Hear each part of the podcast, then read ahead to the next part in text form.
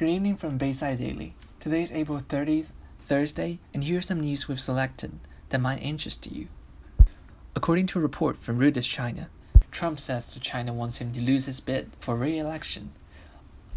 President Donald Trump said on Wednesday that he believes China's handling of coronavirus is proof that Beijing will do anything they can to make him lose his re election bid in November. And Nissan shakes off virus woes in China's sales with rebound in April. Also, Chinese factories struggle to fire in April as slump in export orders deepens. And Jingdong, the Chinese e-commerce retailer, is pressing ahead with plans for a secondary listing in Hong Kong stock market within the next few months. And Bank of China said it had hired lawyers to formally send a letter to CME Group urging the U.S. exchange operator to investigate reasons behind abnormal fluctuations in crude oil future prices on April 21st. China embassy accuses Australia amid the coronavirus dispute. And the new electric car maker NIO's new China entity to draw investment of 7 billion yuan. Hong Kong court rejects appeal by protest leader Edward Leung against a six-year jail term. And here's also some local news from Shenzhen Daily. Yesterday, Shenzhen confirmed no new COVID 19 cases, along with three patients were discharged from the hospital after recovery. As of midnight yesterday, the city had confirmed a total cases of 429.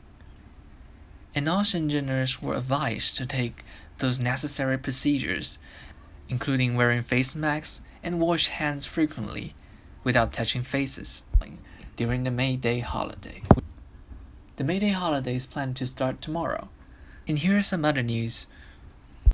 Japanese companies donate intellectual property for the coronavirus battle, according to a news from Nikkei Asian Review. And according to a report from Caixin, Gilead's Remdesivir produces conflicting results in US and China. Although yesterday, the stock price of Gilead has went up for 5.68%. On a side note, Caixin's Chinese PMI has slumped again in April. Also, a report from the South China Morning Post says that one of Hong Kong's supermarket was found selling endangered wild animals. Also from the news of The Guardian, French in recession and German unemployment up as COVID-19 has severely hit Eurozone economy. And here's some news from Q Daily. The three major airliner company in China has lost a number in total of 14 million yuan, and this is a number even after the government subsidy. The Facebook company has reached 3 million for daily user just in a single month. The White House health supervisor, Dr. Anthony Fauci, suggested that remdesivir good effect onto the patients. And United States stock market has risen for 3% in Nasdaq index yesterday as more tech companies and countries releasing their data. Around this month, we're going to see more of it later on. So this is all that we have before the May Day holiday. And I'd like to wish you all the best. Please try to stay safe, healthy, and happy.